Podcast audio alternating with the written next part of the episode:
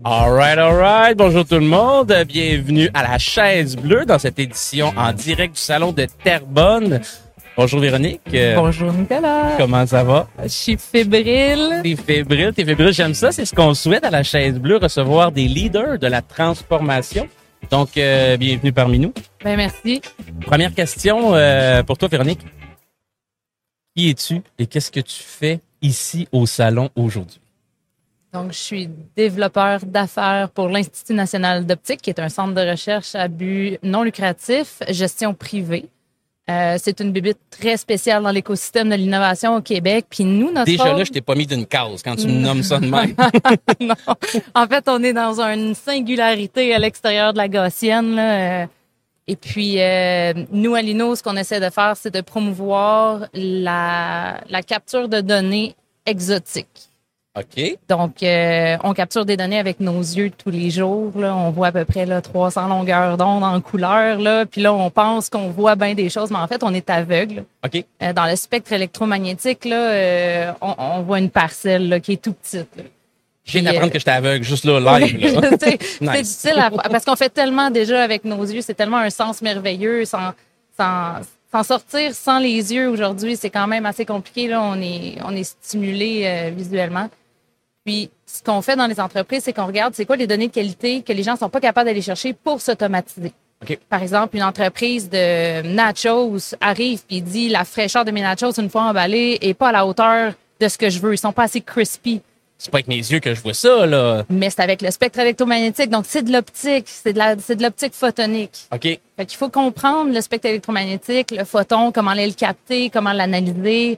On utilise des technologies comme l'intelligence artificielle, qui est super intéressée, qui intéresse beaucoup les entreprises. Puis à partir de là, on développe des capteurs où on les oriente vers le marché. Là. Ça s'est beaucoup démocratisé. Il y a beaucoup de cotes aujourd'hui. On en voit de plus en plus quand même dans les usines, c'est sûr. Tout ce qui est inspection qualité et autres, l'optique est utilisée de plus en plus. Puis oui, les humains, on est mauvais pour regarder que nos yeux. Ça, c'est, ça, c'est clair. euh, Ouais, c'est ça. Puis si la tu parles à des gens en intelligence artificielle ou en automatisation, tu le sais que tu veux pas personne qui fait ton assurance qualité. Tu Non. veux pouvoir l'automatiser. Ça, c'est certain. Euh, première question que j'ai pour toi, euh, Véronique. J'aimerais savoir qu'est-ce qui, dans ton domaine, puis c'est sûr que tu travailles dans un domaine de recherche, de poussée, de technologie quand même, ou est-ce que c'est pas tout le monde qui est rendu là?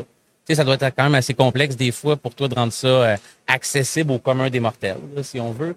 Mais qu'est-ce qui a changé dans la dernière année dans le domaine qui, se fait différemment? Est-ce qu'il y a eu une percée, une évolution, une accessibilité différente pour les, pour les usines ou c'est encore quelque chose qui demain, demain c'est loin un peu, comme disait Ryan?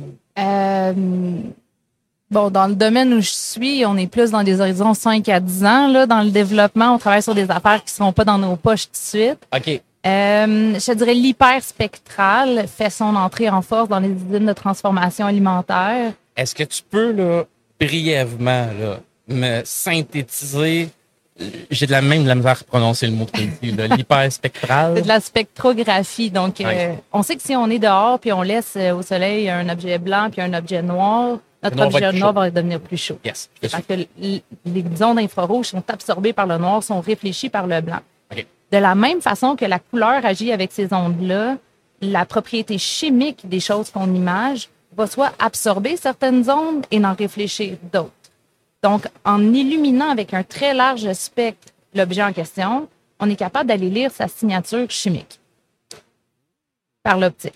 Par l'optique, avec ce qui reflète. Exactement. Fait que là, on sort de échantillonner, amener au laboratoire, couper un petit morceau, euh, mélanger dans un soluté, mettre ça dans une On a machine. des sarraux blancs quand on fait ça? Ben oui. Nice. Ben oui. OK. Fait que, euh, ouais, dans un horizon. ça- ça- tu vois quand même une percée là, qui est plus disponible, accessible à certaines entreprises Ouais, pour créer de la valeur ou si ça, c'était une technologie émergente de 5 ans, là, on dit c'est un produit cote. Maintenant, il faut engager les gens à l'utiliser, puis il faut les former sur comment monter leur modèle. Ah, génial, j'adore ça. Euh, dans le même domaine dans lequel tu travailles depuis euh, un certain temps quand même, qu'est-ce qui, à cette fois-ci, n'a pas encore changé puis qui est complètement un non-sens? Hmm. La peur d'avoir peur. Ah, on a peur d'avoir peur, puis on n'est pas, on, on, est des, on est des gens créatifs au Québec, mais l'innovation, on dirait que c'est encore à tâtons. Euh, on a peur d'aller investir parce que le retour sur investissement est toujours très difficile à capturer parfois. Donc, euh, on est, on est des cerveaux mathématiques, on, on analyse sur des feuilles Excel, puis c'est correct. Là, il y a une raison pour laquelle on fait ça, puis je la soutiens. Euh, mais on a peur d'avoir peur des fois, puis on trouve beaucoup de, on trouve beaucoup d'obstacles. On imagine parfois des obstacles à l'innovation euh, quand il y en a moins. Il y en a moins qu'on pense. Je suis d'accord avec toi, je te rejoins. Puis l'image qui m'est venue en tête, c'est euh, c'est le fameux bonhomme qui prend son parapluie puis qui attend qu'il mouille. il passe la journée dehors à avoir peur d'avoir peur, puis il n'a rien crié dans sa journée sauf Ouais. attendre qu'il mouille. Fait que il a perdu son temps total. Puis, puis souvent d'une gestion de projets comme ceux que tu nous parles, tu sais, euh, souvent moi je vois une différence entre des projets de de de- d'exploitation en entreprise des projets de transformation. Quand tu fais un projet pour opérationnaliser, mieux exploiter ton entreprise, ce que tu cherches, c'est du ROI. Vite, vite, vite, du Ouais. Puis Ça, les gens sont habitués. On enseigne ça à l'école. Les entreprises vivent de ça au day-to-day.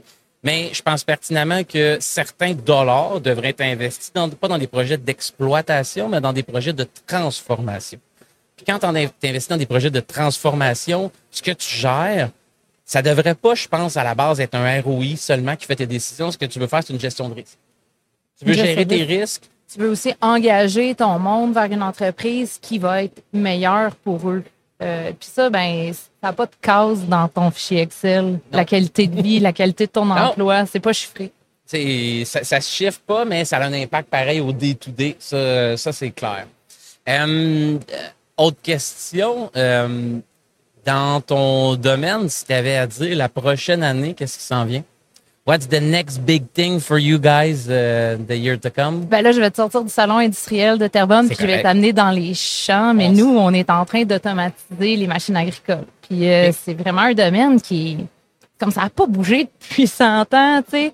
Puis là, les gens un vieux sont Massey Ferguson qui date de 150 ans avec un gros PTO avec la graisse de baleine en arrière. Ben, honnêtement, c'est peut-être juste la seule chose qui a vraiment changé drastiquement, c'est la motorisation, les tracteurs, puis la, la machinerie, mais la l'automatisation des tâches, euh, pas autant, mettons, qu'en- qu'aux Pays-Bas puis qu'en Europe. Eux autres, ils ont, ils ont vraiment un grand pas d'avance. Fait qu'au Québec, on a des croûtes à manger. Puis euh, on va manger l'éléphant une bouchée à la fois. Puis euh, on fait partie des gens qui grignotent un peu l'éléphant. Tranquillement, pas Tranquillement. vite. Fait qu'on travaille des capteurs qui vont servir de yeux et puis des, des algorithmes qui vont servir de cerveau pour pouvoir que le bras, qui est le tracteur ou la lame ou, ou- ou- ou le robot, puisse effectuer des tâches qui aujourd'hui sont faites manuellement. Wow. Puis, quand je dis de la chose qui s'en vient dans, dans, dans l'année euh, qui arrive, ça, c'est des projets sur lesquels vous travaillez à l'heure actuelle. Ouais, il me semble que je t'ai vu sur une photo d'un Ah, chef, ouais, là, pas depuis longtemps. Ça Être me dans dit les quoi, champs, c'est mon happy place en ce moment. là. C'est l'automne, tout le monde récolte. On va continuer à récolter pour les trois à quatre semaines à venir. Puis euh, Fait que vous testez présentement des prototypes, des projets, des idées que vous avez concrétisées. Vous, ra- vous ré- récoltez de la donnée, j'imagine, Ouais, on est en ce qu'on appelle en vérification. Fait que dans le domaine de l'innovation, là, on va commencer par étapes. Puis à un moment donné, la vérification, c'est de t'assurer que tu coches les cases de ce que c'était supposé de faire. En, en- en théorie puis en pratique contrôlée. Puis là, ce qu'on va faire euh, au cours de l'année, c'est on va aller chercher des nouveaux cas d'affaires pour commencer de la vérification l'année prochaine. Puis ce qu'on a fait en vérification cette année, on veut le passer en validation. Fait que deux mots qui se ressemblent, mais qui ont des objectifs différents. Que c'est ça qu'on va faire. Qui sont d'un continuum pour arriver jusqu'à un produit qu'on peut commercialiser à plus grande sûr. échelle éventuellement. Appuyer sur un bouton puis que ça marche sans problème. Le fameux bouton que tout le monde cherche, là, ça n'existe pas, là, moi vous le dire, là, ce piton-là, mais on le cherche pareil. Ah, c'est pas un bouton, c'est comme 40 boutons sur ta console, mais bon, Puis il y a une équipe de 20 personnes en arrière, puis un... on peut pas faire peur au monde, ils ont déjà fait peur de même. Euh, Véronique, je suis vraiment content que tu sois avec moi parce que je t'ai challengé, puis tu m'as dit oui, puis on va en co-animer après, sûrement, je pense, d'autres podcasts comme ça au courant de la journée. Un gros merci d'ailleurs. Hey, merci. Puis, euh, si je te pose la question, euh, imagine-toi, puis ça va se faire, je te dis, qu'on ramène M. Fitzgibbon, notre ministre de l'économie, de l'innovation, du...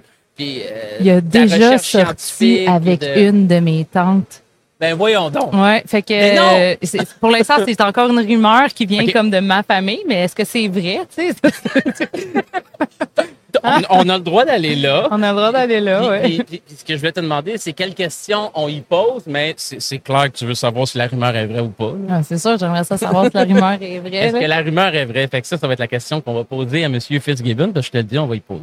Ouais. Euh, ce que j'aimerais te demander pour, euh, pour terminer. Euh... mais attends peu, j'ai une question pour toi. Oh, parce que M. Fitzgibbon, c'est un animal politique, puis c'est très différent des gens qui se sont assis jusqu'à maintenant sur la chaise bleue. Les politiciens, on le sait, euh, pas un, droit d'exprimer réellement, mais ils ont un droit, mais ils ne se donnent pas le droit d'exprimer réellement le fond de leur cœur, leur forme de pensée. Ça pourrait certains moins que d'autres, certains plus que d'autres. Puis on sait que si on les amène dans des terrains glissants, ils vont fermer cette porte-là rapidement. Fait c'est quoi ta stratégie? C'est quoi ton objectif avec M. Fitzgibbon? C'est-tu juste de l'asseoir sur la chaise bleue pour la photo ou euh, tu as des, des, vraiment des, des enjeux avec lui que tu aimerais régler ou pousser de l'avant?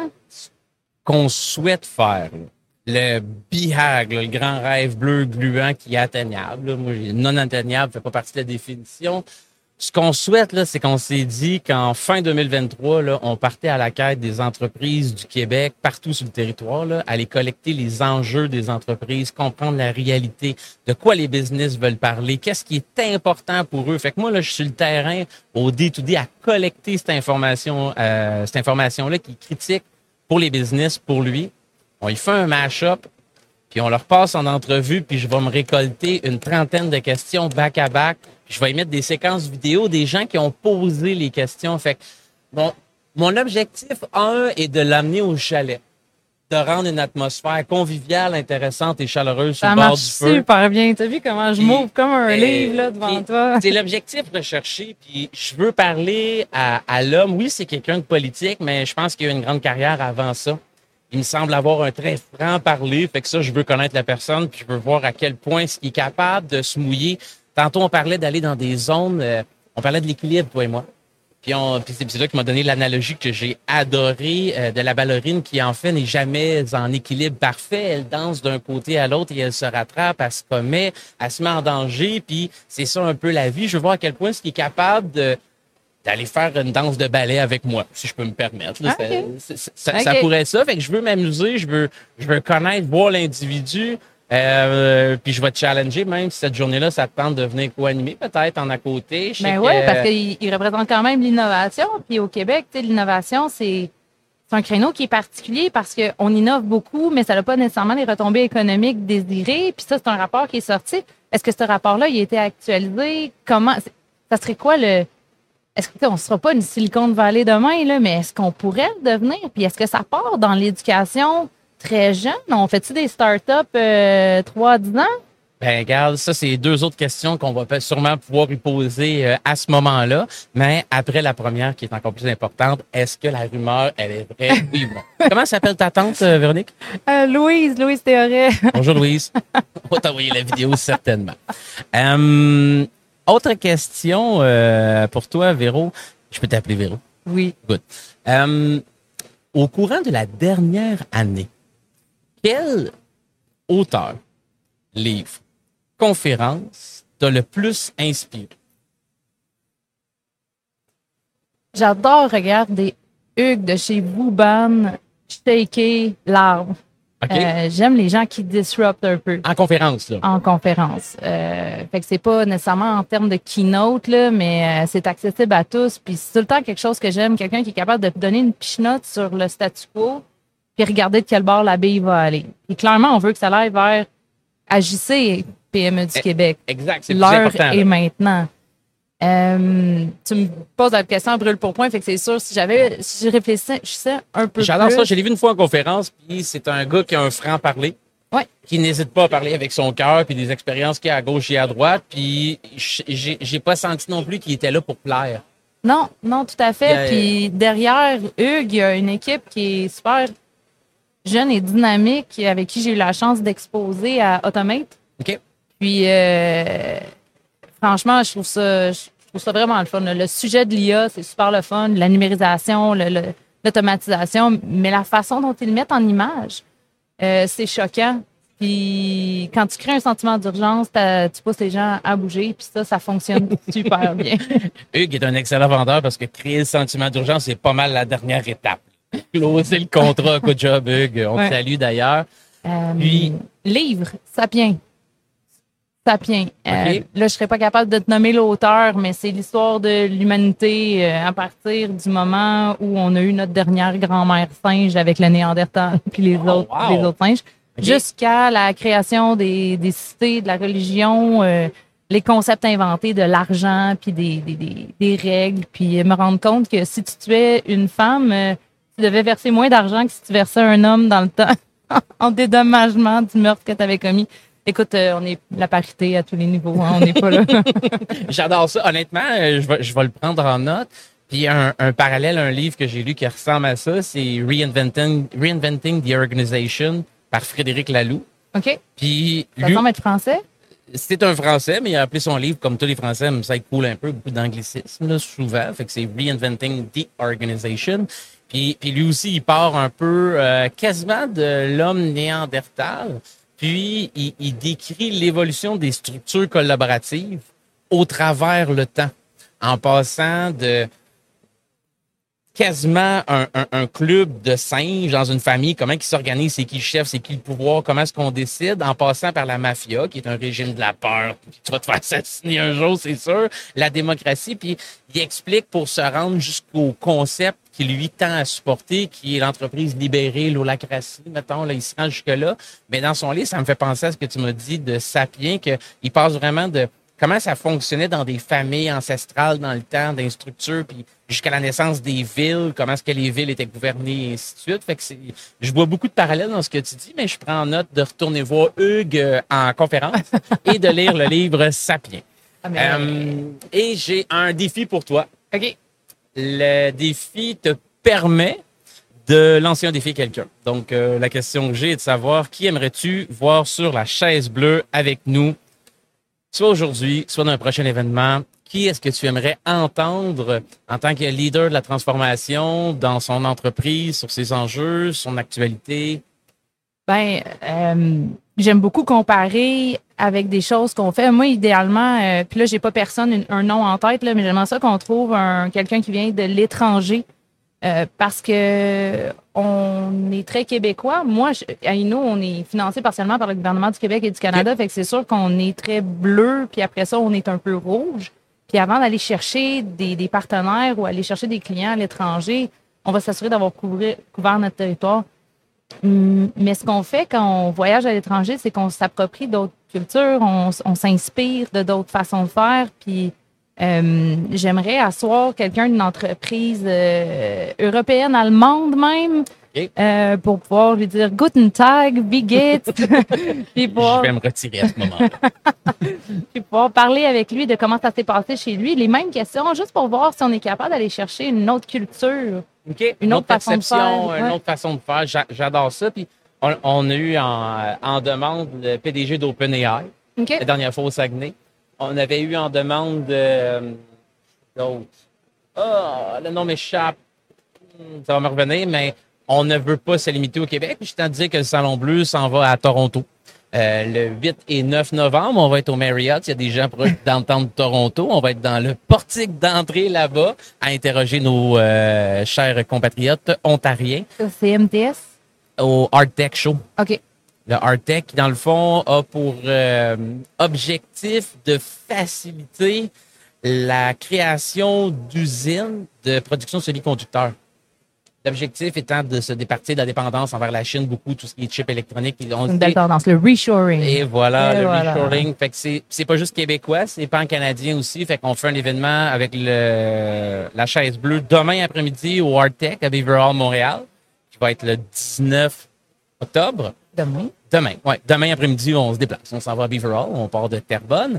Et le 8, 9, 10, euh, Marriott Downtown Toronto pour le Hard Tech, qui a la même euh, vocation, encore une fois, de reshoring pour fabrication de microchips euh, en Amérique du Nord. Parce qu'on sait qu'aux États-Unis, il y en a beaucoup qui sont Bon, ben, s'ils ont des données de qualité qu'ils sont pas capables d'aller chercher sur leur ligne, Je sais à qui penser, Véronique? puis, puis, puis je te relance la question une dernière fois, là, parce que pour inviter quelqu'un, ça me prend un nom. ouais, OK. Ça me prend son numéro de téléphone, puis si tu veux, on l'appelle live. Non, c'est pas vrai, c'est une joke. Mais euh, qui ça serait? Moi, j'ai un, j'ai un petit, je suis fan d'Angela Merkel. Tu voulais un Oh. nom? Voilà. Merci. Est-ce que j'ai son numéro de téléphone? Non. On va travailler fort pour l'avoir. C'est quoi? C'est Guten Tag? Guten Tag? Guten Tag. Oui, oui, oui. oui. On se rapproche. Ben écoute, merci Véronique. T'es euh, très apprécié de t'avoir eu assis, assis sur la chaise bleue avec moi. J'ai adoré. Puis euh, on se revoit très bientôt. Merci.